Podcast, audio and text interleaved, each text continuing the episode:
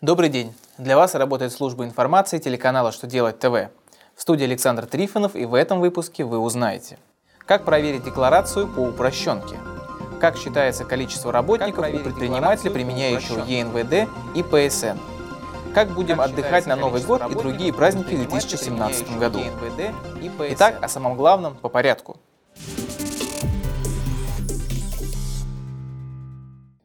Федеральная налоговая служба России разработала контрольные соотношения показателей новой декларации по налогу, уплачиваемому в связи с применением упрощенной системы налогообложения.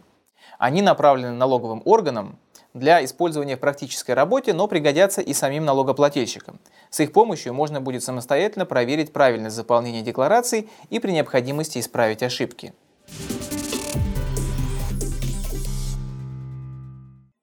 Численность работников – важный критерий, по которому определяется возможность применять тот или иной спецрежим – УСН, ЕНВД и ПСН.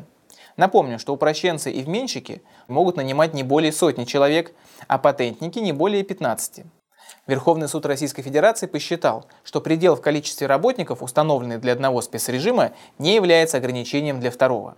То есть в компании, совмещающей спецрежимы, работники считаются раздельно.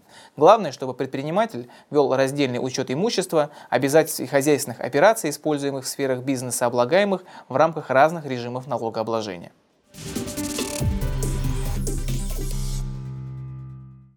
Минтруд России подготовил проект постановления о праздничных днях в 2017 году. В соответствии с этим документом на Новый год у россиян будут каникулы 9 дней с 31 декабря 2016 года по 8 января 2017. К сожалению, в следующем году не запланировано длинных 8-мартовских выходных. Международный женский день приходится на среду. В этот день вся страна и будет отдыхать, а уже 9 марта в четверг придется приступить к работе. Но зато целых 4 нерабочих дня запланировано на февраль в честь Дня защитника Отечества с 23 по 26 февраля. Столько же можно будет отдохнуть и на День Победы с 6 по 9 мая.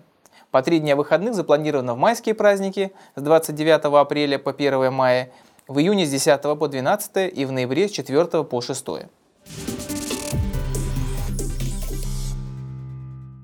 На этом у меня вся информация. Я благодарю вас за внимание и до новых встреч.